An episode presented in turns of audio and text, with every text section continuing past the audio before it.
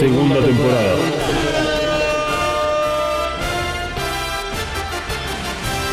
The Reveal Series.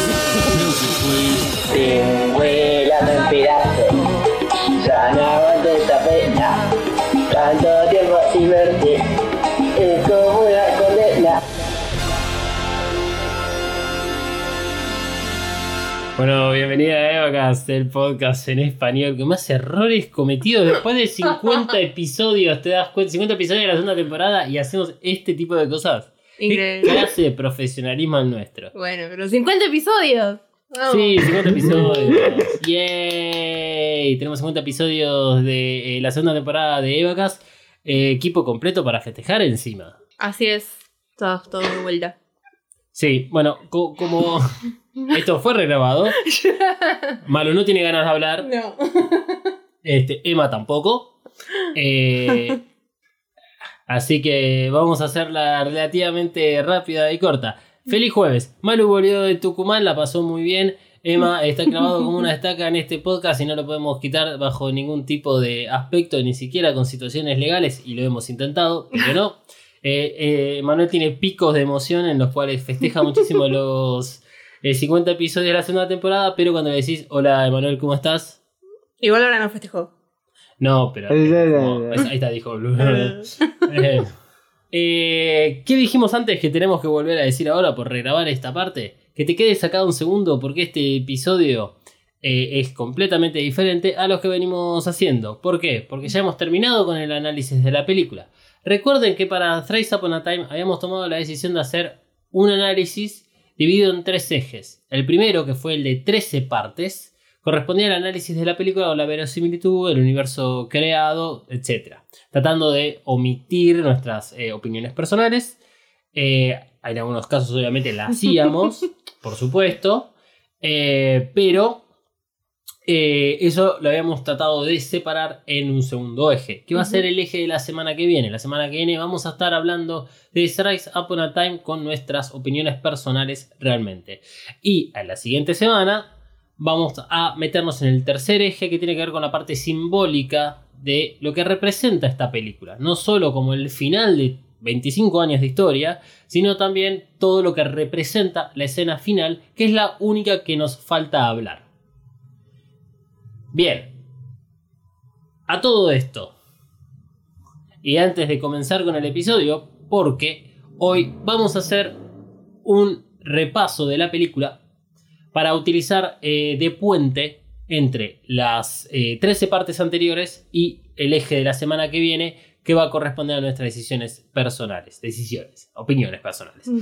Eh, por lo tanto, quédate que en este episodio va a estar bueno, vamos a hacer un repaso, este, va a ser este, interesante. Hace mucho que además no nos encontrábamos los tres acá, por lo tanto está bueno que nos veamos nuevamente las caras y recordemos un poco lo que es la película, también nos va a ayudar a ver si eh, habrá cambiado algo. O sea, vamos, es como la venta de lo que va a venir. Sí. Quedan más o menos 6 episodios por delante de la segunda temporada de Vacas, porque cuando llegue el 31 de diciembre se acaba la temporada. Eh, necesitamos vacaciones. No damos más. No. Estamos sin batería. Eh, eh, yo hoy lo pensaba.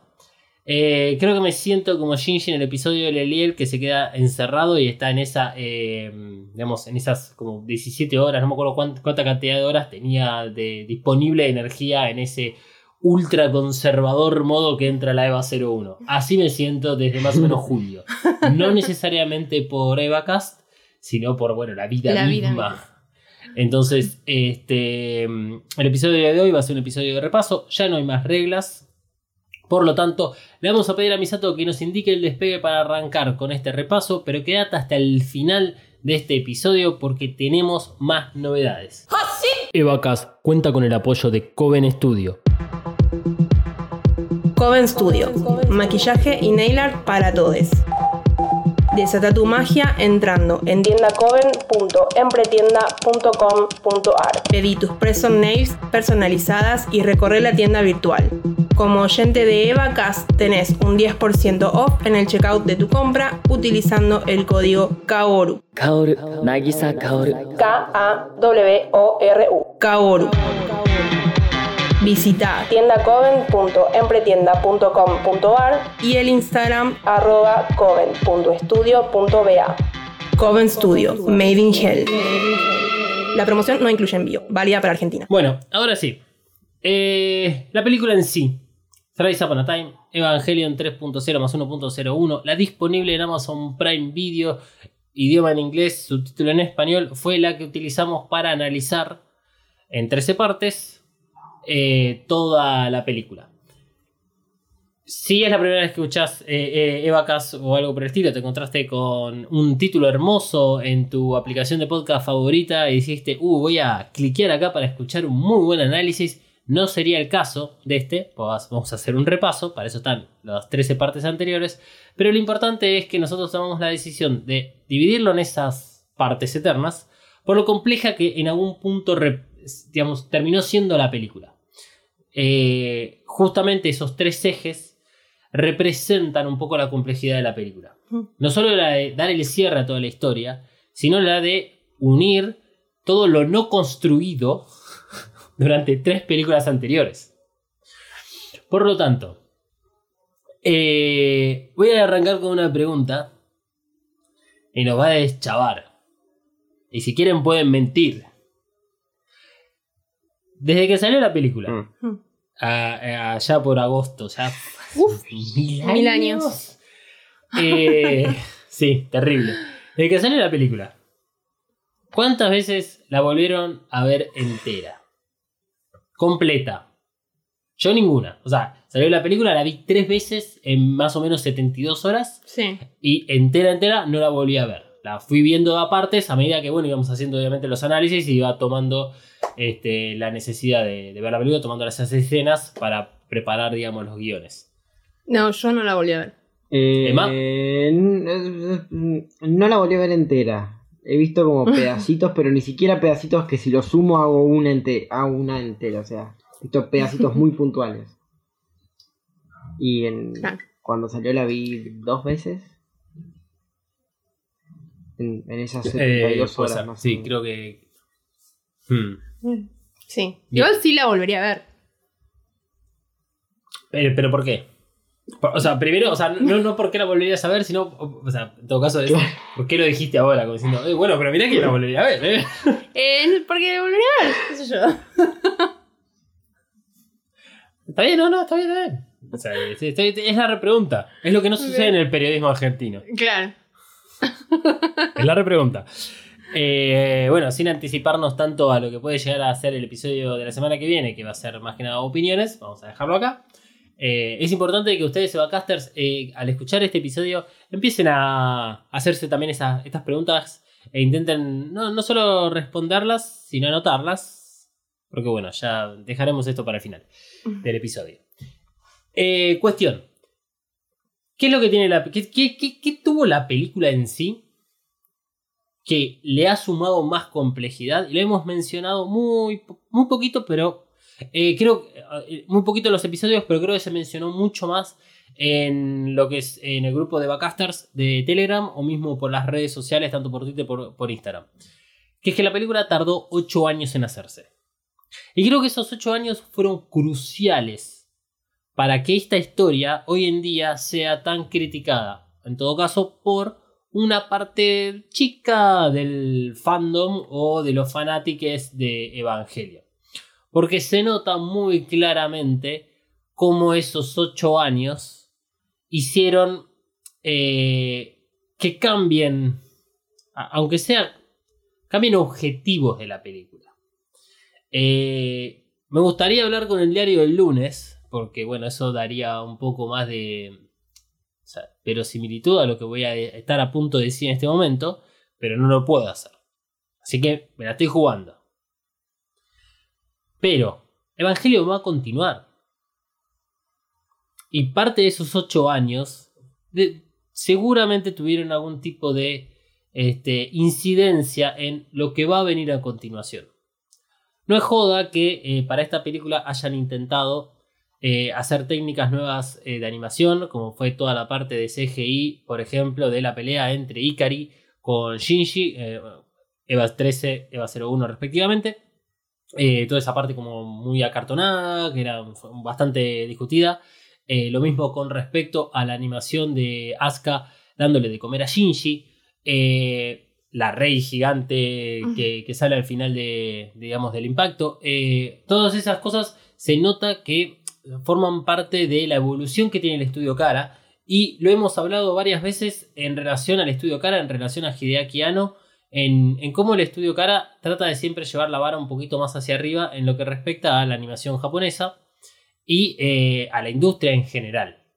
Por eso habíamos hablado acerca de la Japan Animator Expo, este, que bueno, había servido para que muchos animadores y trabajadores de, digamos, de la animación japonesa puedan desarrollar sus proyectos y etc. Vayan y escuchen el episodio si quieren. Em, pero ¿por qué digo que Evangelio va a continuar? Porque vivimos en un mundo capitalista, vivimos en un mundo en el cual no solo la nostalgia es utilizada para eh, seguir vendiendo, en este caso va a ser vendiendo muñequitos, pero si venimos al lado occidente va a ser seguir vendiendo cada vez más productos, ya sea de películas o sean series. Eh, es una apuesta muy grande la que hizo el estudio Cara al distribuirla de forma mundial a la última película junto a las tres anteriores por primera vez en un servicio de streaming. Y ya teníamos el antecedente de que el anime había pasado por Netflix. Entonces, están abriendo el juego. Si Evangelion va a continuar exactamente de la misma manera que nosotros le conocemos, no, no, voy a, no estoy asegurando eso. Que pueda venir algún spin-off es razonable. Tal vez es lo más razonable. Spin-off, lo que todos podemos llegar a pensar son esos 14 años eh, que lo único que sabemos a través de Thrice Upon a Time es como de Kashi. Es como que Thrice Upon a Time deja muchos agujeros que podrían ser fácilmente llenados con un spin-off no quiere decir que sea en forma de anime, en forma de película o en forma de manga, pero que algo puede llegar a ver seguro. Además, Evangelion ha utilizado muchos otros medios para desarrollar eh, su, historia. Juego de Play 2 es el que donde está la mayor parte del lore. Está en el juego de Play 2, en donde tiene un final totalmente distinto a lo visto en el manga, en el anime y en el reveal. Es un escenario donde gana Cele, es un escenario donde están eh, documentos clasificados, donde, nos dan muchísima información acerca de eh, los impactos, de los ángeles y eh, de las Evas. Em, cuando arrancamos esta temporada, en alguno de los primeros episodios habíamos hablado de la aplicación para celular llamada Eva Extra, que además de meter noticias, de meter adelantos, trailer, teasers, eh, boludeces que van sacando, tienen juegos, hicieron muchas alianzas con videojuegos eh, para celulares. Entonces, es lógico pensar, yo estoy hablando desde un punto de vista lógico, por eso es que decía, me gustaría tener el diario el lunes, y lo hago con la lógica. Es lógico pensar de que Evangelio va a seguir, es el caballo de batalla que tiene Estudio Cara para seguir produciendo, sea producciones de Evangelion o producciones de animación de otras historias. ¿Por qué no? ¿Por qué no darle lugar también a otras personas que están ahí trabajando en Estudio Cara y que tal vez en estos 8 años de gap entre EVA 3.23 y EVA 3.0 más 1.0 que estuvieron desarrollándose? Porque también una de las cosas que nos marca la última película es que eh, quienes fueron de alguna forma eh, premiados fueron los clásicos eh, compañeros de trabajo de Hideaki como Maeda, como Surumaki, y hay uno más que no me acuerdo ahora, eh, que son los tres directores de la última película. es como la gran cúpula que tiene Estudio Cara a nivel creativo. Son ellos, vienen desde el anime, como Sadamoto también. Bueno, ahora me sale el que es el diseñador de toda la parte tecnológica, también tuvo un papel y un rol muy importante para esta película.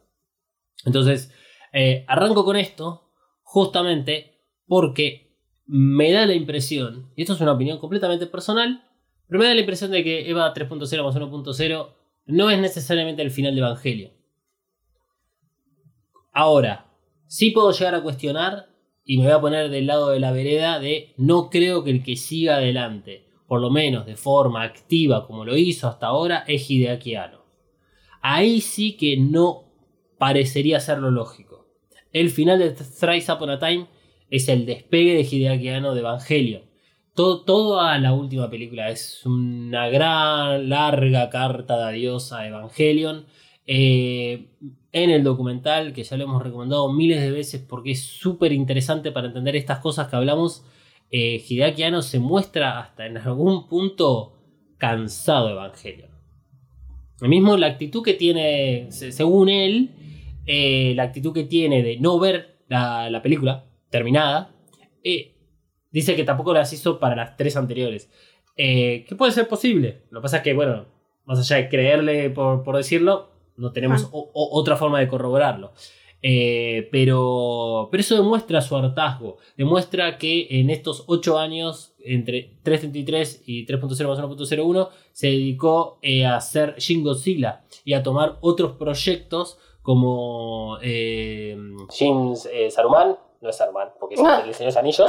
Sayaman, no, tampoco. Bueno, gente, es, es repaso hoy. Menos mal que no es día de prueba. Shin Ultraman. Ultraman, gracias. Eh, Uf, pero bueno, Saruman.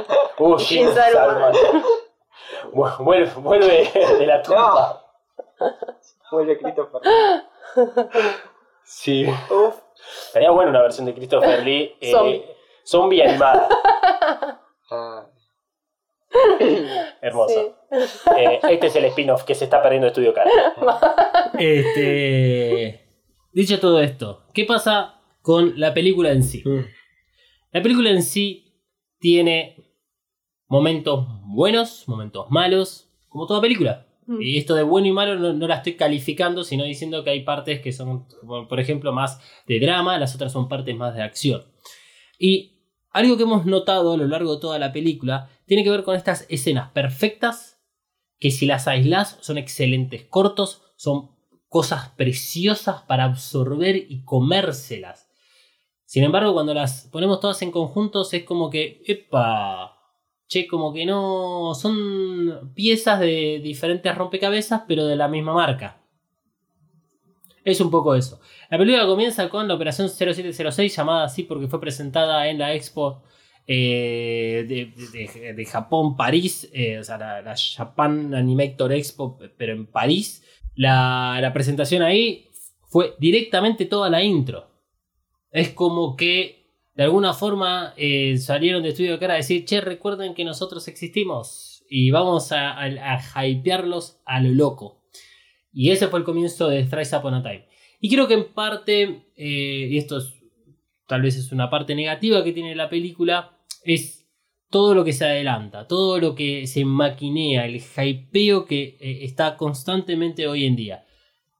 Hago un gran paréntesis, que es que esta semana que estamos grabando, y fue hace dos días, tal vez salió el nuevo tráiler de Spider-Man, eh, no sé cuánta home, qué sé yo, Sí. no estoy siguiendo el universo Marvel, sepa disculpar si le pifio alguna de las referencias.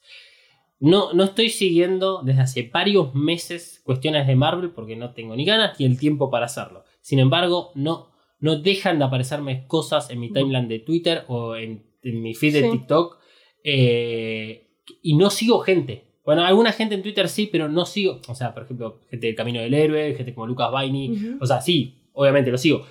Pero el resto, o sea, es, es un nivel de hypeo que va mucho más allá de la película en sí. Y es más, cuando nosotros hicimos el análisis de los trailers, de los teasers, sabíamos que íbamos a estar tirando un poco de fruta. Porque sabíamos que los trailers y los teasers estaban editados para generar falsas expectativas. Muchas veces hemos visto, eh, por ejemplo, la, cara de Rey eh, de cierta manera, o la mano, y con un fondo raro, el traje de Marie, que no era el rosa, era como uno negro. ¿Por qué? Porque en realidad era el blanco. Y así sucesivamente. Entonces, el hypeo que tuvo eh, EVA 3.0 más 1.0 fue altísimo. No solo porque estuvieron un año y pico promocionándola, pandemia de por medio que obligó a retrasar dos veces la, presentación, el hypeo extra porque solamente fue estrenada en Japón hasta que pasaron más o menos 3 son 8 5 meses que se estrenó en el resto del mundo, eh, más los 8 años de esperarla, más los 24 años que representa todo, desde el anime hasta el final del reveal. Por lo menos, yo venía con la vara bajísima. Venía, yo venía con la vara baja y aún así no me la. no quedé tan conforme. Sí. Eh, pero el hecho de cómo fueron tal vez presentando la información, no sé si fue del todo lo mejor. Por este motivo, esto de las escenas que son un universo en sí mismo, pero que tal vez no están tan relacionadas entre sí. La operación 0706, el análisis rápido que tiene esa escena que dura 10 minutos 40 segundos, es Vile consigue partes para usar en sus evangelios y nos muestran el funcionamiento de los pilares. Esas dos cosas en 10 minutos 40 segundos. Sí. Nada más. El funcionamiento del pilar. Buenísimo, excelente. Siguiente escena. Era. ¿Cómo? Siguiente escena, porque no hay mucho más. Es que claro, siguiente escena y no mucho más. Y ahí es donde hicimos mucho eh, la crítica al personaje de Marie.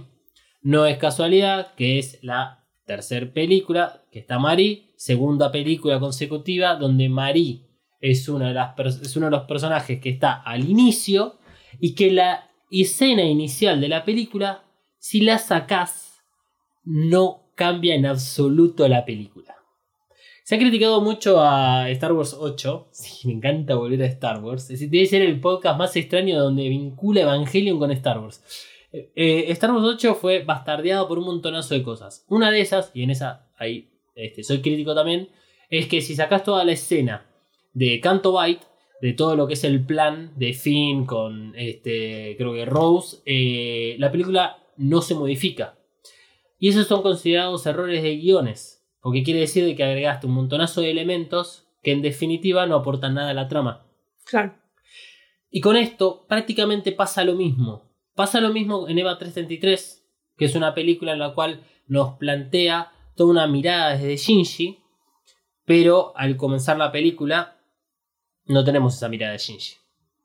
Y toda esa escena de la operación eh, US, al sacarla, sería mucho más impactante el comienzo de la película con Shinji despertándose en la camilla y nosotros viendo eso a través de sus ojos tal cual está en la escena que es eh, abre los ojos y vemos la cara de Sakura. Y la operación US se podría haber resuelto fácilmente con la explicación a qué es lo que le qué hicimos Shinji para sacarte. Nada más. La verdad es que nada más. Con la operación 0706 pasa lo mismo, porque el acto seguido es la Villa 3. Más allá del momento hermoso, música de Shiro Sagisu, donde ya ahí empieza a musicalizar, tenemos el camino que hace Reikyu con Asuka, con Shinji caminando por todo lo que es la ciudad en ese color rojo núcleo, claramente la barrera L con una densidad muy alta, donde únicamente los pilotos son los que pueden más o menos eh, tolerarla, eh, que se están yendo de esos lugares de alta concentración para que puedan ser levantados, en este caso sabemos que es por Kensuke, y llevados a la Villa 3. Esa parte, bueno, la parte de créditos es como que es una parte de transición fenomenal, no hay mucho más que decir. Eh, pero cuando llegamos a la Villa 3 ya tenemos también cuál es el funcionamiento de los pilares. Él mismo se lo explican a Shinji. Genial. Es hermoso. Como por si no lo entendiste. Exacto.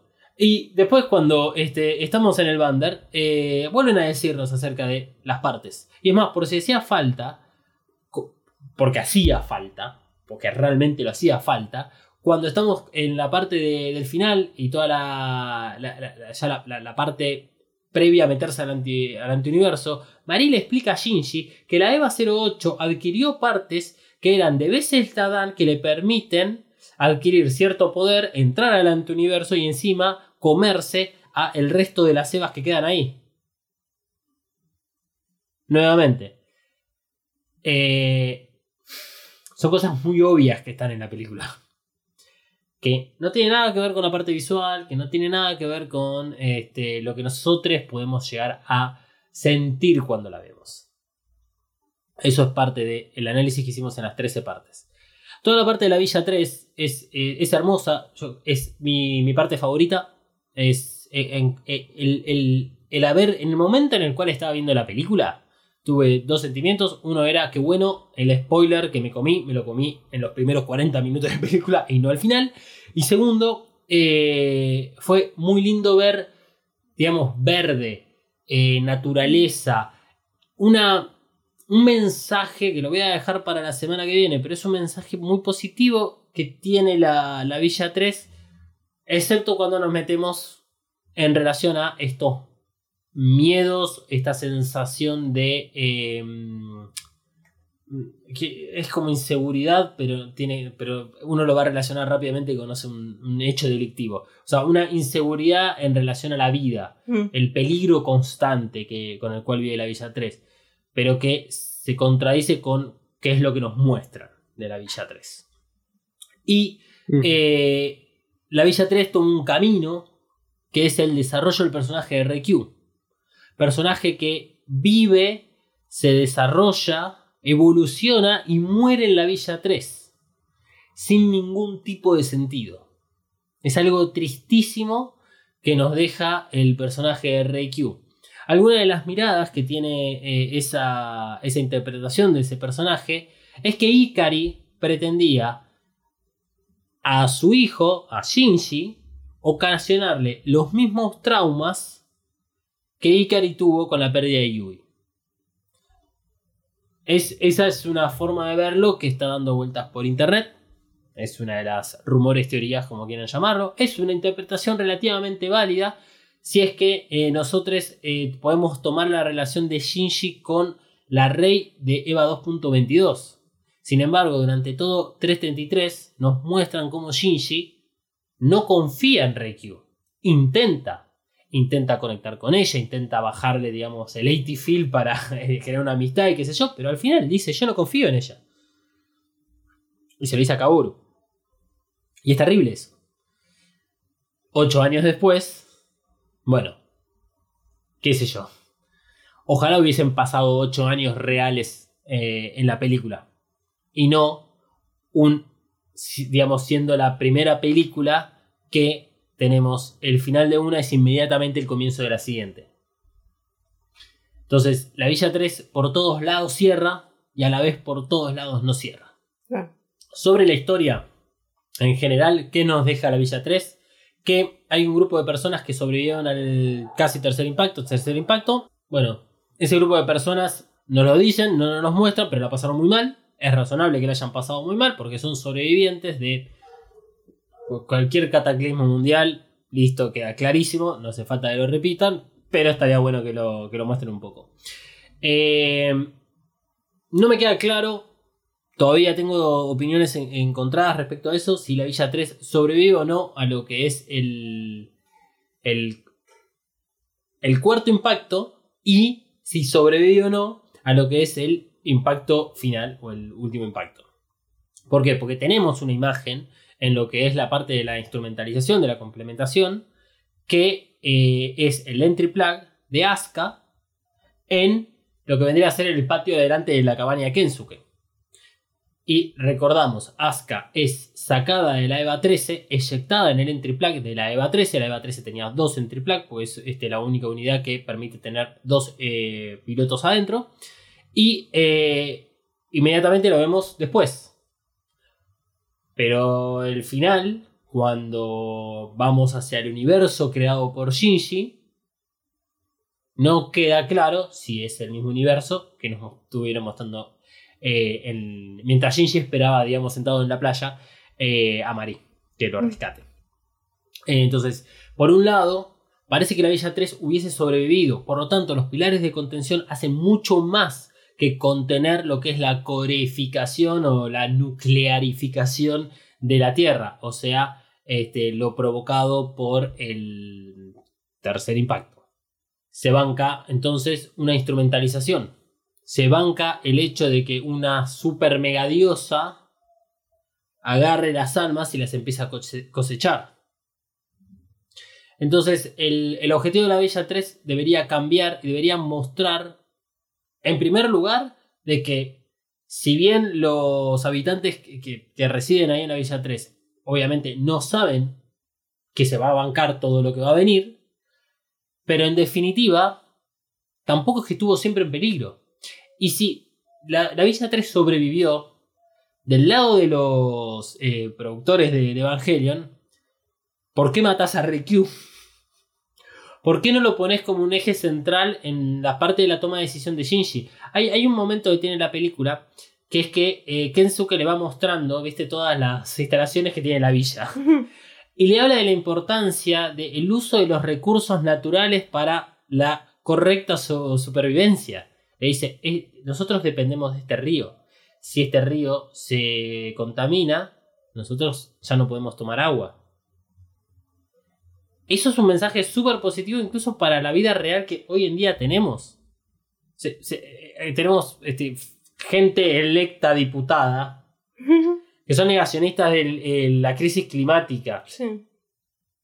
¿ok? Y, y tener una película que puede llegar a todos los rincones de- del mundo, que ponga en pantalla la importancia de lo que es coexistir con la naturaleza, y estaría bárbaro.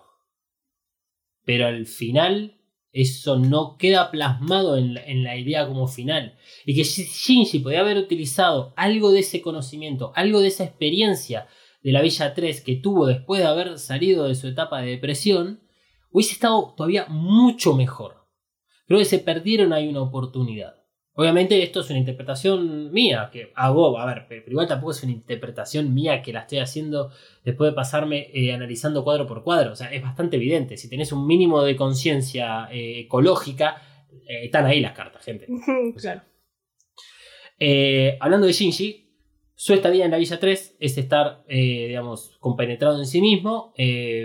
Hicimos un episodio dedicado a Shinji en el cual detallamos, creo que eran más o menos 20 puntos de cuáles son los quilombos mentales que tiene y qué le, qué le generaron ese estado, que no está plasmado correctamente en la película, porque nos olvidamos de que Shinji pasó sucesivamente por un montonazo de hechos que ninguno de todos nosotros podríamos llegar a sobrevivir.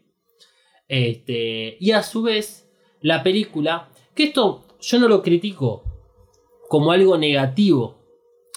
Por supuesto que parece ser una contradicción. Eh, Eva 333 es una mirada de Shinji, de un pibe que acaba de salir de dormir 15 años dentro de un Evangelion. No tenemos en claro si para él fue un segundo o 15 años. Pero él es una persona de 15 años. Su mente es de 15 años. Todas sus experiencias son de 15 años. Y lo que nosotros vemos en Eva 333 es como el resto de las personas con las cuales convive, que en algún momento tuvo un poco de mm, confianza, le apuntan con el dedo y le dicen de que es el único responsable de toda la basura que está ocurriendo en el mundo. Y eso es algo que es, eh, es un peso gigantesco con el cual vive Shinji. Y a lo largo de Rise Upon a Time nos van dejando en claro de que no fue así. Entonces, o era la mirada de Shinji de exagerar las responsabilidades o la culpa que sentía, o no. Error de guion. De no, no seguir con la misma línea. Porque estaría, mm, estaría bueno que eso tal vez quede un poco más plasmado. Eh, las películas tienen que ser más rápidas que el anime, por supuesto. Hay menos tiempo, hay menos tiempo de desarrollo, qué sé yo. Pero cuando tenemos que la primera parte de la película, de los 10 minutos 40 segundos, no desarrollan nada, y ahí tenés, tenés un poco más de tiempo. Cuando tenés toda la, la expedición hacia el epicentro del segundo impacto, que dura más o menos media hora, que es el. Y ahora, ahora casi ya entramos, digamos, todo eso, tampoco hay un desarrollo real. Es acción, y está bien que esté la acción. Pero podés sacar un poco de minutos de algunos lados como para entregarle no lo que quiere el fanático, sino es entregar lo que Evangelion hizo siempre de forma excelente. La introspección, la mirada psicológica, los problemas, los problemas reales. Porque eh, Shinji no tiene por qué hacerse cargo de todo. Y no tiene por qué hacerse cargo de todo. Se puede hacer cargo de una parte. ¿Es su decisión la de volver a pilotear la EVA 01? Sí. ¿Fue su decisión la de este, rescatar a Rey? Única. Él fue el único. ¿Puede haber sido manipulado para que vuelva a pilotear la EVA 01? Por supuesto. pero no para que salve a Rey. Sin embargo, al final de 2.22, Ikari Fuyuski tienen una conversación como diciendo, gracias a estos dos logramos activar a la EVA 01, despertarla, qué sé yo. Eh, y como que siempre, bueno, estuvo es- esa cuestión de que la serie Yanami eh, es alguien que está rondando alrededor de Shinji. Y lo termina por confirmar en Thrice Upon a Time. Pero igual hay decisiones personales de Shinji que toma porque son sus decisiones. Pero esa es la única decisión que toma que es realmente criticable. No, no dar el brazo a torcer o no entender de que, bueno, lo, perdido, perdido está y que, bueno, eh, destruye al ángel. Construyamos a partir de esto. Eh, obviamente es imposible para Shinji saber que, que era todo lo que iba a continuar ocurriendo. Eh, sin embargo, en Thrice Upon a Time eh, es clarísimo cómo él fue un peón de todos y todas. Absolutamente de todo el resto de los personajes. Porque Thrice Upon a Time nos dice que todos los personajes ya pasaron por esto. Que esto es un loop. Lo confirma Kaworu, lo confirma Ikari. Y eh, tenemos como destellos de esa lucidez de los pasados en Risco, por ejemplo. En Misato.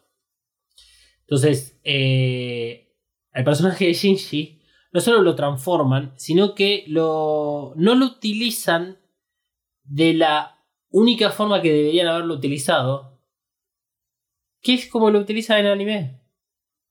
E insisto, no es porque es lo que yo quería ver, es porque eso es Evangelion. O sea, eso es Evangelion.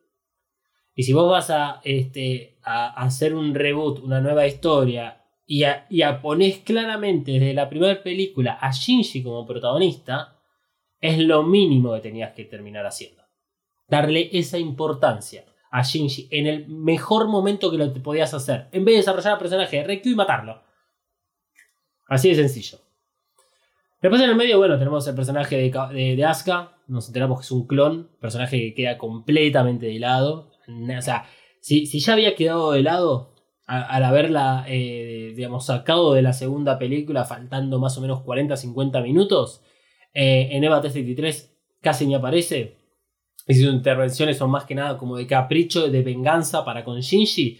En Thrice Upon a Time todavía le bajan más el rango a decirle que es un clon y que no importaba y que estaba únicamente para cumplir los deseos de Ikari. Por lo tanto, vayamos al Bander. En el Bander nos enteramos un par de cosas completamente nuevas. Kashi. Dios Salvador. Hay un meme que compartimos este martes de meme. eh, y que es este. que- la, la clásica. ¿Quién ganará? Eh, tipo. Super diosa, no sé qué, con el poder de cosechar todas las almas del mundo, bla, bla, bla, o un flaco que le gusta las sandías.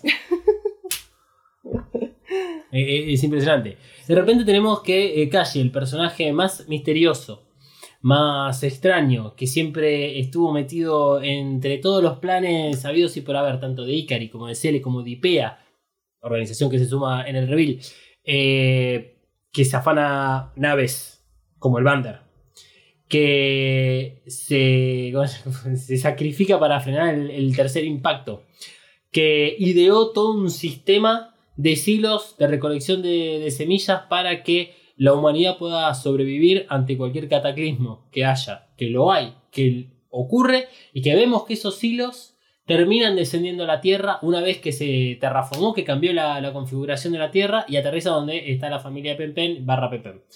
Eh, en las cercanías de... En realidad no en las cercanías, es en el lugar donde Shinji solía pasar el rato en la Villa 3, que es como las afueras del núcleo de la Villa 3. Eh, otro indicio de que la Villa 3 sobrevivió.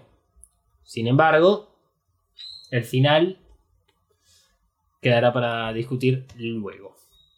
Eh, entonces, de repente Kashi termina siendo un personaje súper importante, súper eh, Relevante.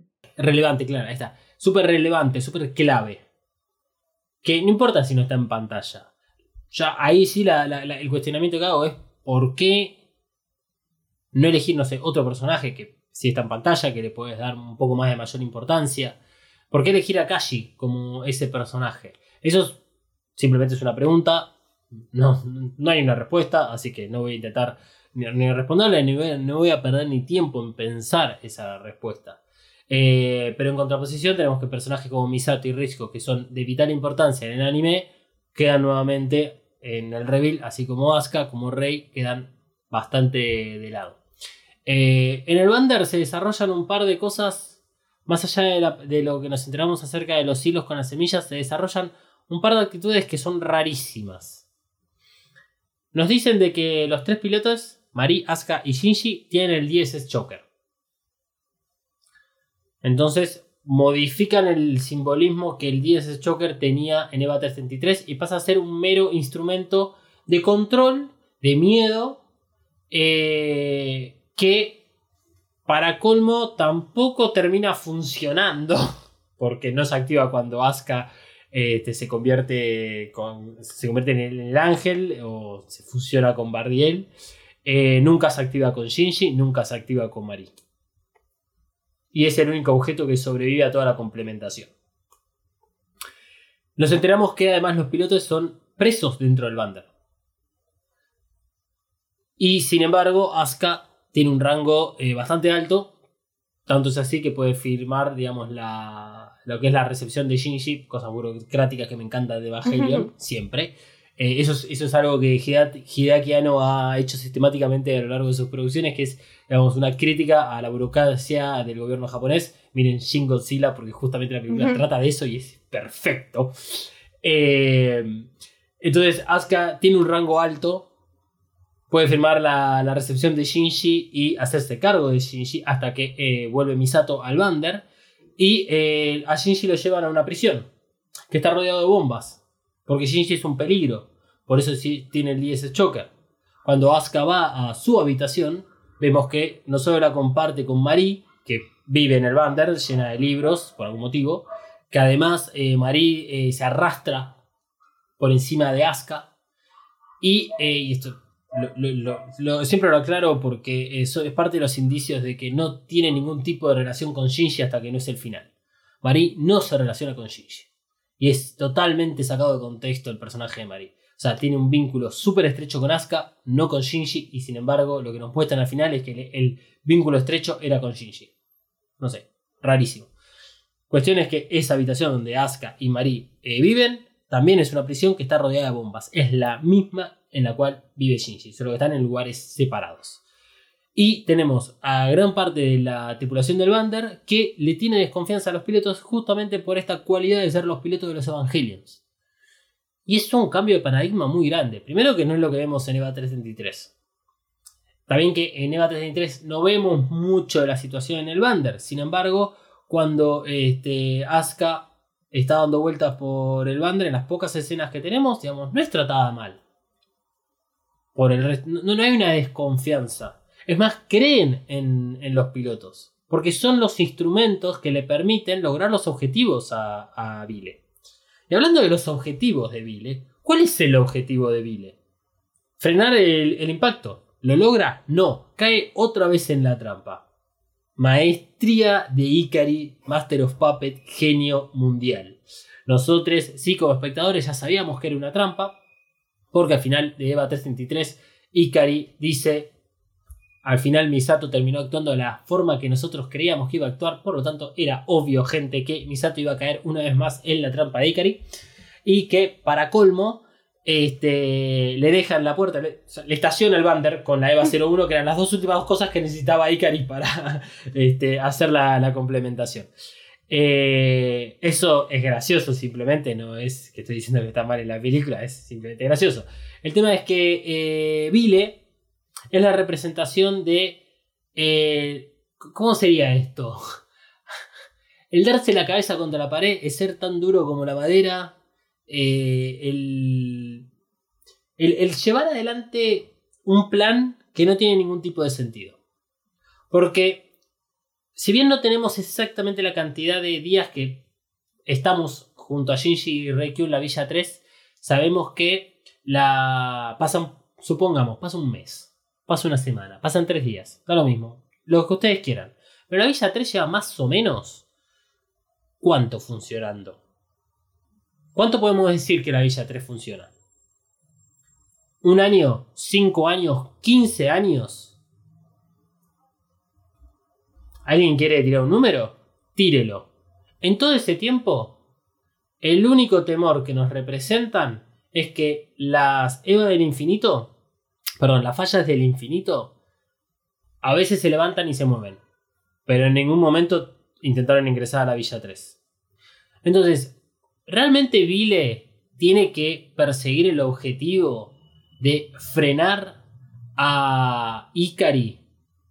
Que lo único que hace Ikari es esperar el momento que necesita para actuar y no, qué sé yo, concentrarse en la supervivencia de los seres humanos que quedaron, digamos, dentro de la Villa 3 y lo que se puede llegar a entender como Villa 1 y Villa 2, que son las otras villas que eh, hacen los intercambios de mercadería. Eh, me, parece un poco injustificado el, accionar de, de Vile. Eh, si, si lo comparo con Enos de Evangelion o con el anime, hay algo que es muy interesante y eso lo, lo traigo a colación porque lo hemos hablado. Creo que bueno, estabas Malu en ese episodio. Eh, una de las cosas que nos plantea Enos de Evangelion es que todo pasa hora tras hora, día tras día. No hay saltos de tiempo que permitan tomar, no sé, ciertas decisiones o consideraciones.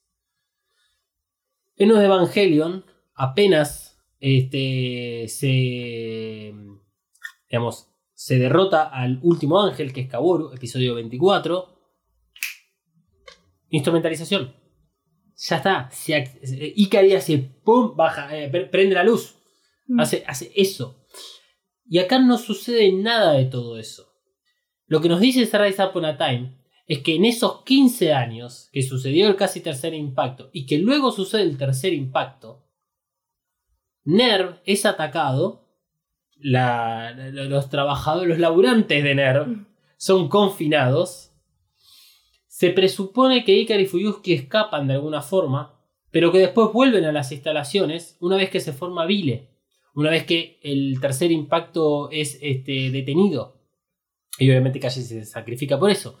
Se forma Vile, eh, sacan el Bander y un montonazo de cosas más. Sin embargo, después Ikari y Fuyuski vuelven construyen, o ya las tenían guardadas en algún lado, tres naves más, más todos los Eva Marks que vemos durante Thrice Upon a Time y los que vimos en Eva 333. Luego me está diciendo que Vile no podía haber concluido todo esto 15 años atrás. Y que además de todo esto nos dan la información de que el cuarto impacto, que era el de EVA 333, no, no, no tenía nada que ver con los impactos o con la instrumentalización o complementación.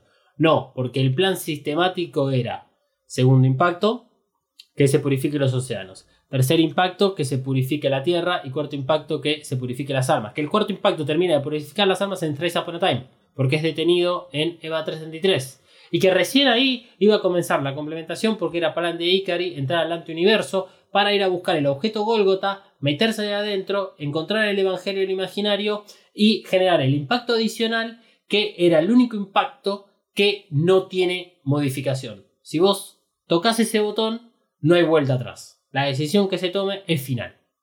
Y eso es importante para también entender el final de Evangelio.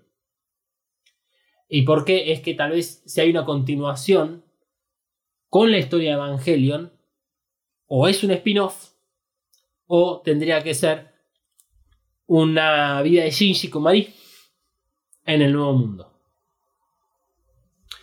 Qué eh, plan tan complejo. Sí, lo hablamos la semana pasada, lo hemos hablado también con, gente de, de Backcasters que que sí, esta complejización que se da a través de los impactos, de agregar un impacto más, de agregar el otro, de agregar más cantidad de Evangelion, de agregar que sea más, más este, necesario esto o más grande lo otro. O sea, literalmente, agarremos la luna negra de Lilith, la dividimos entre dos y generamos dos lanzas gigantes, más las dos naves gigantes, que es una historia nueva, por supuesto.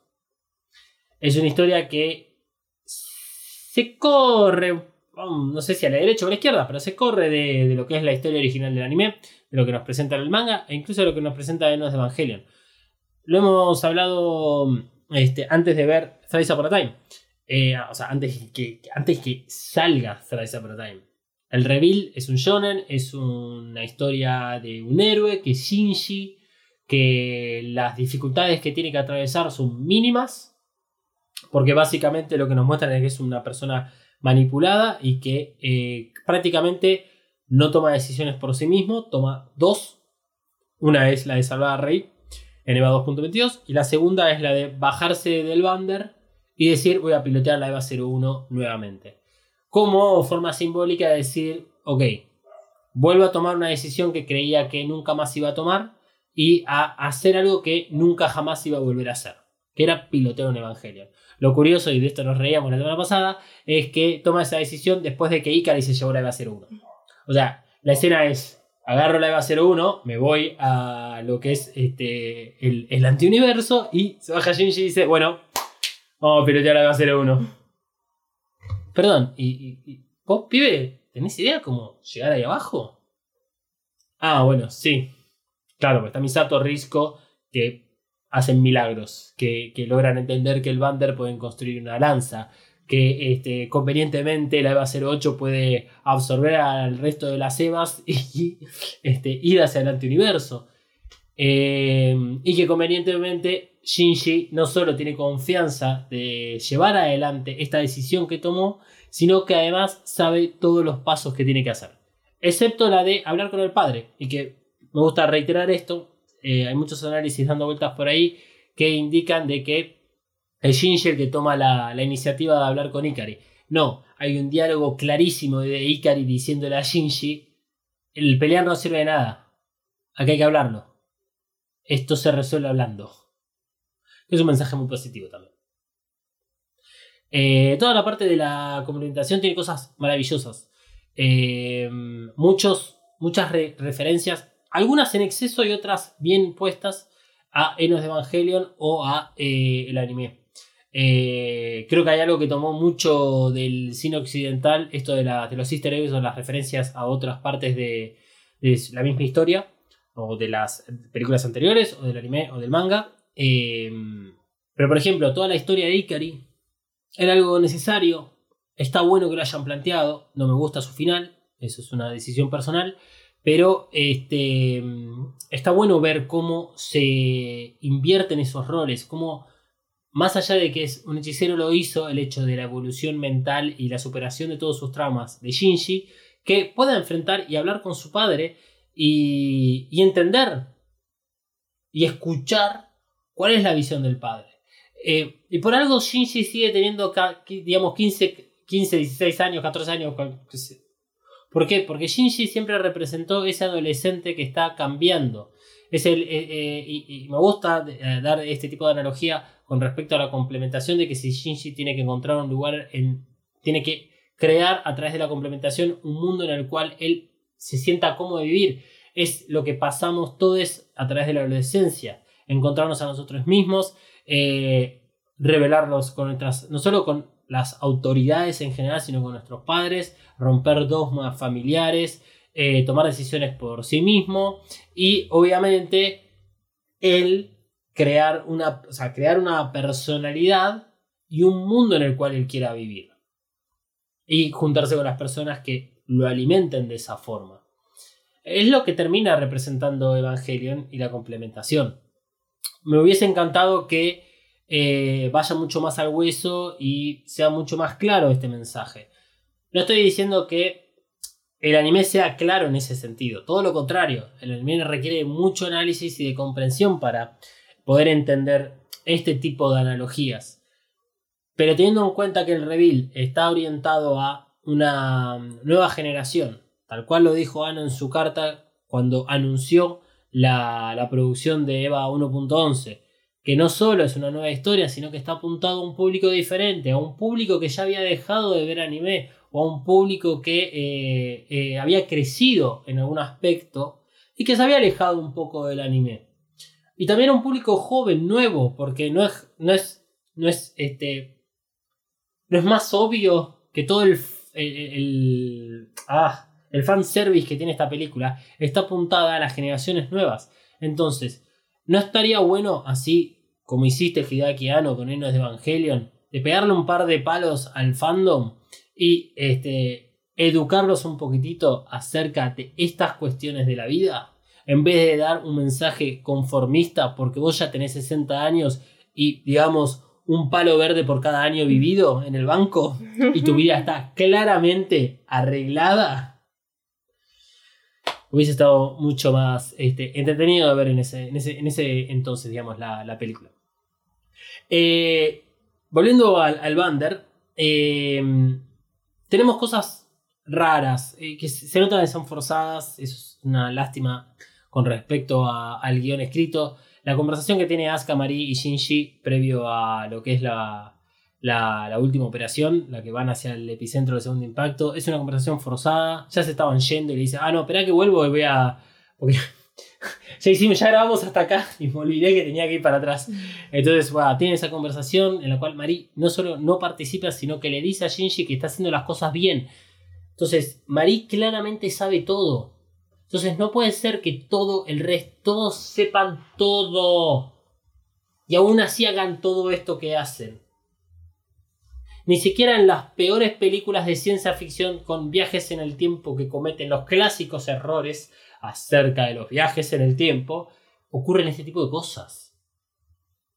Cuestión es que Asuka y Marie salen este, a- con sus Evangelions disparadas eh, del, del Bander porque el objetivo de, mm, de Vile, ¿cuál era? Bueno, si tenemos que frenar el, segundo, el nuevo impacto, la única forma de hacerlo es destruir a la EVA 13. Bueno, nuevamente, si ya antes habían caído en la trampa, más cae en la trampa Asuka, es la que sufre. Ahí tenemos un par de cosas raras, como esta nueva, eh, digamos, power up que le agregaron a la EVA 02. Eh, y bueno, la revelación de que Asuka es un clon. Siempre tuvo a Bardiel metida dentro suyo, parte de la contaminación que le dejó, digamos, la, el, el accidente de la EVA 03. Y eh, Chau Asuka, te vemos en la complementación. Y ahí ya está, se desarrolla todo, porque el Bander queda inutilizado por las manobrias, manobrias, maniobras que, que hace este Fuyuski con una de las naves, en la cual termina impalándola por debajo y utilizando a esa misma nave como eh, los catalizadores para iniciar el, el cuarto impacto. Y después está toda la parte del lore. Ya está, punto, basta. Hay cosas que están muy buenas. Nosotros la semana pasada que salió el último episodio que hablamos del lore, hicimos una captura de todo lo que se muestra por primera vez de los rollos secretos del mar muerto, donde hay muchas cosas para analizar y está muy interesante, ya las vamos a hablar. Dedicamos un poco de descanso. Una de las cosas, si alguno de ustedes lo quiere hacer, este, a ver, que, la gente que diseña o que hace cosas piolas con Photoshop como jardinero contento, creo, aunque hace más cosas con video él. Eh, se, a mí se me ocurrió ponerle algunos filtros de colores o cosas por el estilo, a ver si la, la imagen puede llegar a mostrar algo distinto. Eh, porque hay, hay, hay- hay unas partes del, del rollo que, que es la parte final, que es la que tiene tonalidades violetas, donde se ven cosas como que están ahí traslúcidas detrás, es raro. Eh, y ahí hay mucha información y básicamente lo que muestran esos rollos es que eh, sabían todo. O sea, así como siempre nos dijeron de que los rollos eran una guía para llevar a la complementación, bueno, lo que nos estamos dando ahora es que no solo es una guía, es exactamente todo lo que sabían que iba a pasar. Y más razón, entonces, pa- para dudar de todas las decisiones que se fueron tomando a lo largo de todas las películas y de cada uno de los personajes. Creo que el, el mayor error de Thrice Upon a Time es no apoyarse en lo construido. Y que tiene sentido. Porque no sabían qué hacer hasta que no llegó EVA 333. Y EVA 333 es la demostración de que tampoco sabían qué hacer. Porque ya no sabían qué hacer con María en ese, en ese momento. Eh, igual EVA 333 es una película en sí misma muy interesante para, para ver y analizar. Y con eso llegamos a lo que es el antiuniverso. El antiuniverso después, bueno, es una flashada este, sci-fi que está buena. Me hubiese gustado, un- ahí sí, yo como fanático del- de la ciencia ficción, me hubiese gustado, sí, necesito que me inyecten más información de eso porque me encantaría. Mm. Eh, pero eso porque es, un, bueno, es una cuestión de fanatismo de, de, este, la, la ciencia ficción. Ya te digo, le- leí el libro ¿Sabes Upon a Time solamente porque esta película tenía el mismo título. sí. Y también. Eh, y está bueno. Tal vez en algunos aspectos la película es como que se queda corta, no va al hueso, no va a fondo con cierta- ciertas cosas. Ojalá, a ver, ojalá Evangelion siga existiendo y puedan desarrollar mucho más estos, eh, estos elementos, estas cosas que pusieron.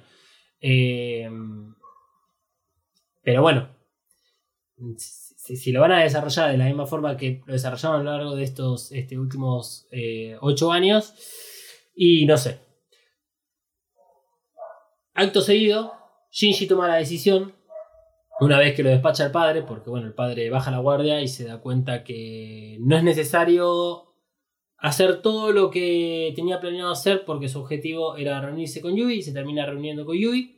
Entonces Shinji queda, digamos, no a cargo de la complementación porque queda a cargo Kaburu, pero Kaburu se la cede, tal cual pasa en Enos de Evangelion. Lástima que no sucede exactamente igual. Eh, por lo tanto, eh, Shinji va despachando todas las armas que quedaron adentro de las Evangelions porque las Evangelions se unieron todas en este antiuniverso porque todas fueron absorbidas entre sí. Más que nada los que tienen que ver con la EVA 3 y con la EVA 01. Y después, bueno, Shinji queda esperando la promesa de Mari, que era que lo iba a buscar hasta el fin del mundo, no importa el tiempo que le lleve, y eso creo que es un dato importante para entender el final. Mari lo rescata a Shinji y después tenemos el final de la estación de tren. Que se lo vamos a hablar eh, más adelante. Porque tiene que ver con los simbolismos. Porque es más, más allá de que Mari pueda llegar a representar a la esposa de Hideaki Anno, a Moyoko Anno, tenemos una imagen y esto está, eh, ¿cómo se dice? Eh, no sé si es acreditado, está, es, es como está firmado que una de las figuras que en el final de la complementación recupera la forma humana de la Oiga del Infinito, de la falla del infinito, es Moyoko Anno con el gato. Mm. Y eso está confirmado por oficialmente Estudio Cara. Creo que lo confirmó ella en realidad. Eh, así que, este, bueno, por eso es que se habla de una parte simbólica y no necesariamente una parte de la trama. Un momento hermoso también ese, eh, que acompaña, digamos, música eh, de clásica de Evangelion. Una música hermosa, linda de escuchar, con una letra cuyo significado tiene mucho que ver con lo que estamos viendo en pantalla. Y con esto quiero terminar este repaso. Eh, Thrice Upon a Time tiene una estructura eh, narrativa, incluso todo el reveal, pero los momentos incluso de acción que nos presenta esta película, donde no desarrolla nada, sino que es acción pura, eh, la, forma de contar la historia, la música utilizada, es una proyección a otros mercados por fuera de lo que es Japón. Eso queda muy en evidencia cuando venimos de largos años de espera de la última película de Evangelion, alimentándonos con estas nuevas, estas nuevas formas de consumo que nos trajo Star Wars, que nos trajo Marvel, casualmente Disney. En donde este, hay una fórmula hecha que también se dio a través de los servicios de streaming como Netflix. Si ustedes este, tienen Netflix, eh, pueden disfrutar de todas las series de Netflix que son básicamente iguales, cortadas por la misma tijera y hechas más o menos de la misma forma, donde si ya el tercer capítulo no te convenció, va a ser una mierda. Y lo que hacen es probar, ver qué serie pega, qué serie no, no, segunda temporada. Tercera temporada. Y así, y así. ¿Por qué? Porque tienen que alimentar una plataforma.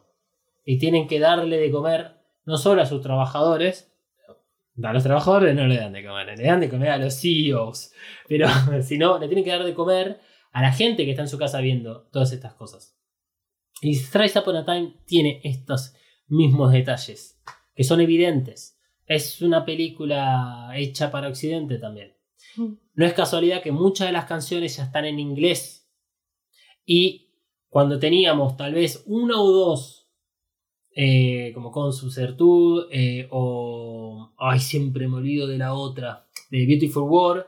Eh, no, ahora tenés One Last Kiss. bueno, y no me acuerdo cuáles son las otras porque no me olvidé los nombres, pero creo que es algo con fe, que es la de mm, eh, la que ocurre en la Villa 3. Después tenés la del final de, Evangelion y hay una más en el medio que me estoy olvidando, que este, son todas en inglés. Y si vos tenés una banda de música y querés hacer guita, canta en inglés. Si no, pregúntenle a los suecos, cosa que podemos recomendar. eh, que hay una serie en Netflix que es este. ah, es- no sé el nombre de la de la música. Eh, de songs and Ah, medidas. Sí, debe de, ser algo de esa serie de Sí. películas todo. donde ah, digamos, se meten en los que son los productores musicales de, mm, este, de, de Suecia y eh, hablan muy bien de cómo entienden la, lo que es la industria musical, de que si vos lográs meterte en, el- en, digamos, en la industria norteamericana, la vas a pegar y la única forma de llegar a ellos es en inglés. Y no es casualidad que los norteamericanos únicamente ven cosas que producen ellos. Recientemente salió Cowboy Bebop, la live action producida por Netflix, porque los norteamericanos no ven cosas con subtítulos. Claro. Si no, eh, vayan a ver el discurso de mm, el director de Parasite, película coreana que gana el Oscar, y le dicen anímense a leer subtítulos en las películas. ¿Cuántas remakes se hicieron solamente para que los yankees vean esas películas que ocurren en el resto del mundo? Entonces, no es casualidad también que Marie viene a representar un papel de habla inglesa, que es el personaje nuevo, que es el personaje que cumple con el fandom, eh, con el tóxico, con el lado tóxico del fandom, que este, cumple además con ser un personaje que tiene pinta de ser mayor de edad, entonces está todo bien si la sexualizamos un poco, pero igual la sexualizamos, eh, tiene raíces inglesas, eh, tenemos la, la premier de la operación 0706 hecha en París, está bien, no es en un lugar este, a- de habla inglesa, pero ya no estamos en Japón, ya estamos en Occidente. La estatua de la Eva 1 a 1 está en China, no está en Japón. Y, y si vamos sumando, vamos dando cuenta cómo Estudio Cara y la distribución de esa película fue muy pensada para llegar a otros mercados. Y es totalmente razonable. Yo hubiese hecho lo mismo. Sí, obviamente. Cualquiera. Obvio. Por lo tanto, este fue el resumen de Thrice Upon a Time. El, el análisis, digamos, de estas 13 partes.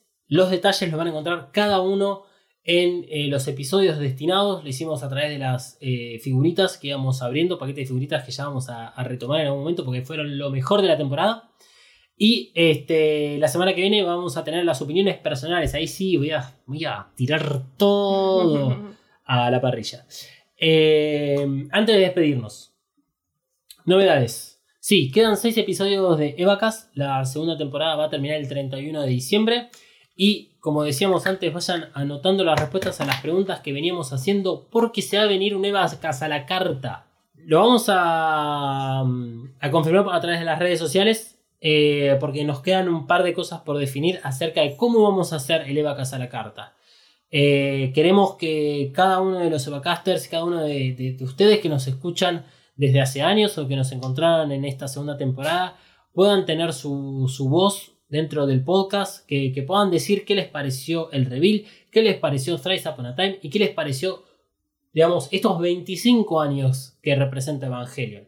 Porque Thrice Upon a Time viene a conectar el anime con eh, justamente el final de Evangelion y por lo tanto es importante hacer como ese camino nuevamente.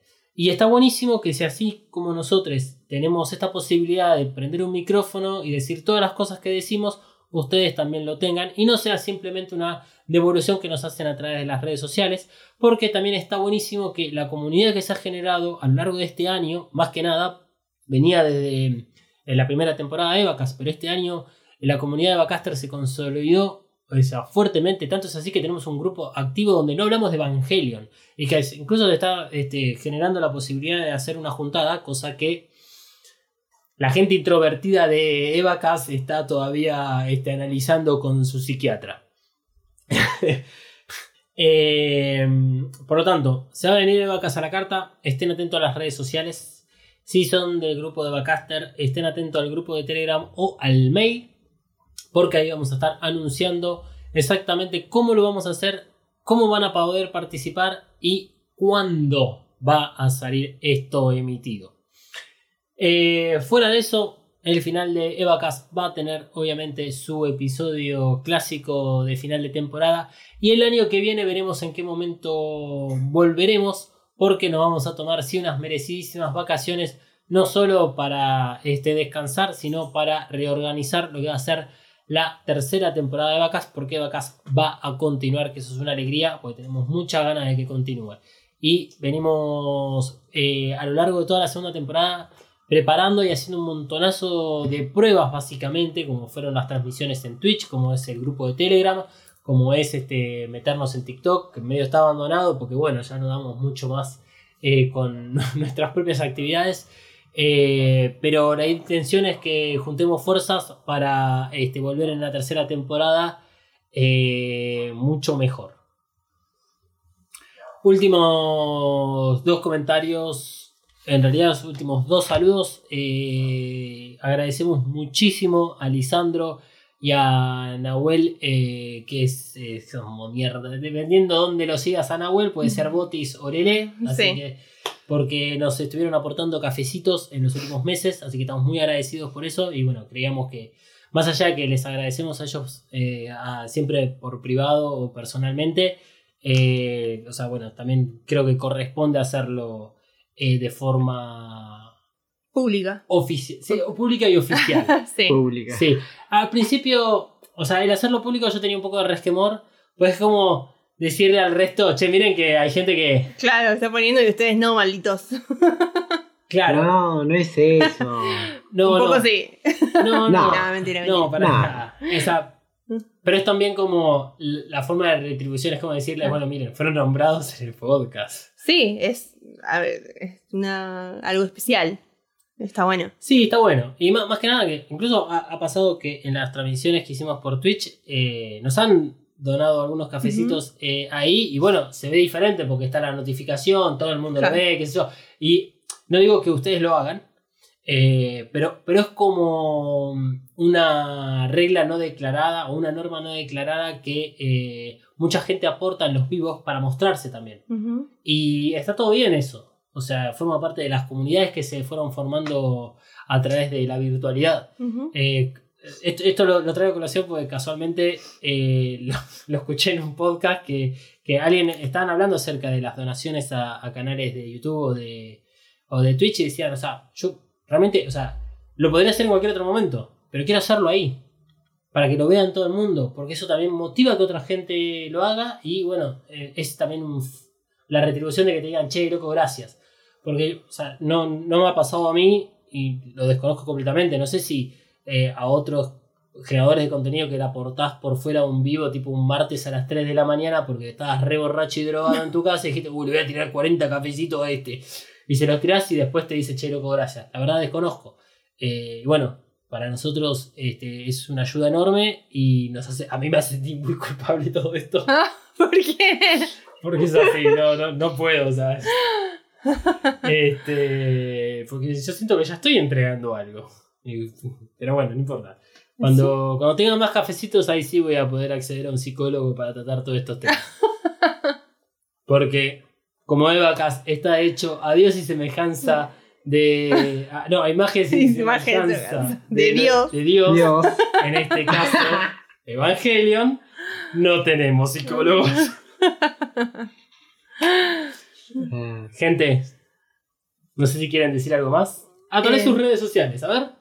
Uh, bueno, eh, mariana.flores.coven o coven.estudio.ea. Y bueno, sí, gracias por, por todo, por bancar y por todo.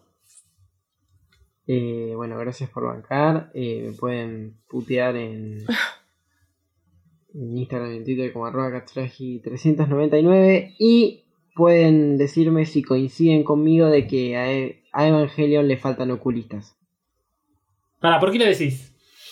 Estoy intrigadísimo por esto. Ah, nada, te voy a contar cuando cortemos. Ah, terrible. bueno, gente, arroba dalmas-ndg en todas las redes sociales.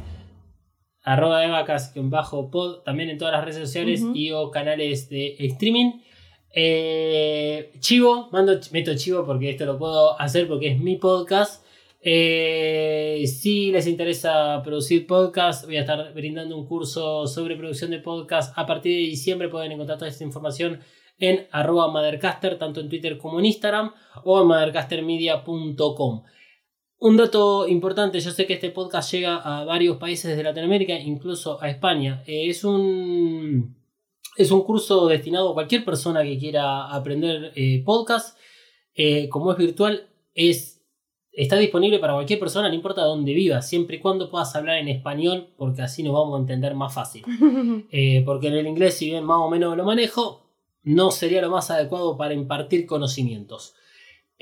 Así que bueno, ya saben. Y otra cosa que me parece importante y por lo cual lo estoy diciendo acá es que el curso siempre va a estar abierto. Son cupos que se van a ir llenando, pero siempre va a haber nuevas fechas. Porque a mí lo que a mí me importa es, digamos, un poco evangelizar esta cuestión de la producción de podcast, porque lo que creo, o sea, mi believe es que el podcast otorga una voz que tal vez no tenías. Y a través de un micrófono o a través de un celular podés tener una voz y que la gente te escuche. Así empezó Evacast. Ujú. Si querés, tira tu chivo. Bueno, y si quieren aprender a maquillarse y estar regies para fin de año y todos los eventos, pueden venir a hacer un hermoso curso de automaquillaje en Coven Studio. Y nada, y reírnos un rato y pasarla bien eh, y aprender cosas lindas. Sí, y obviamente no importa si sos hombre o mujer, tengas No, pito, tetas, Lo que Cos- lo que sea. Y Eh, también uñas se pueden hacer, por Sí. supuesto. como siempre. Eh, Emma, ¿querés tirar algún chivo? Porque en definitiva sos el único que no está tirando nada.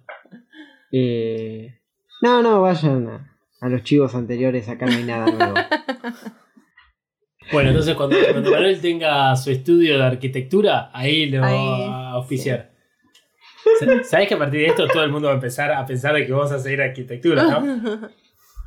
Sos un hijo de puta. Sí. Gente, será hasta la semana que viene. El podcast no termina acá. Seguí a Evacast, En Instagram y Twitter. arroba Evacast-pod. Evacast cuenta con el apoyo de Coven Studio. Coven Studio, maquillaje y nail art para todos. Desata tu magia entrando en tiendacoven.empretienda.com.ar. Pedí tus Present Nails personalizadas y recorre la tienda virtual. Como oyente de EvaCast tenés un 10% off en el checkout de tu compra utilizando el código KAORU. KAORU. Nagisa KAORU. K-A-W-O-R-U. KAORU. Visita tiendacoven.empretienda.com.ar y el Instagram arroba coven.estudio.ba. Coven Studio, Made in Hell. La promoción no incluye envío, válida para Argentina.